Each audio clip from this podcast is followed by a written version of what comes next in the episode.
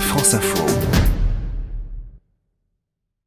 Au-dessus de 30 degrés, la pratique du golf n'est pas interdite, mais elle est fortement déconseillée pour les sujets à risque, personnes âgées ou présentant des problèmes cardiovasculaires. Il faut aussi éviter impérativement les heures les plus chaudes et privilégier les parties de bonne heure le matin et tard le soir. Il faut prendre quelques précautions, explique le docteur Olivier Rouillon, médecin de la Fédération française de golf. Alors la première chose, c'est de se protéger, évidemment avec une casquette ou un chapeau à bord large. Ensuite, il faut privilégier euh, un chariot électrique, voire une voiturette si le parcours présente des dénivelés importants. Bien évidemment, il faut se protéger avec une crème indice 50. Et puis, il faut commencer à boire lorsqu'on tape des balles au practice.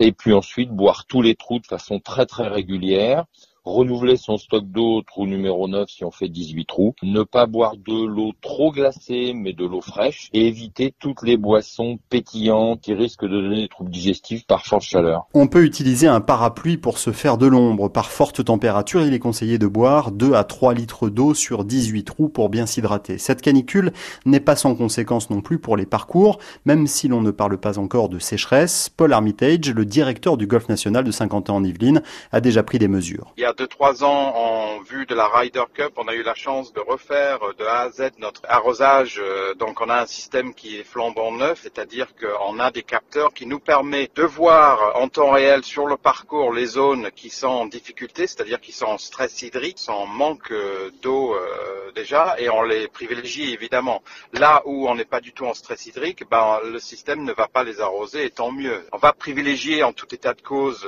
les surfaces qui sont sensibles pour la clientèle évidemment les greens, mais on va pas s'amuser par exemple sur notre parcours Oiselet ou Aigle à arroser euh, euh, les fairways et les départs euh, autant que les greens. Le nouveau système d'arrosage a permis une économie d'eau de l'ordre de 35% ces deux dernières années au golf national. Les 28 salariés bénéficient de leur côté d'horaires aménagés.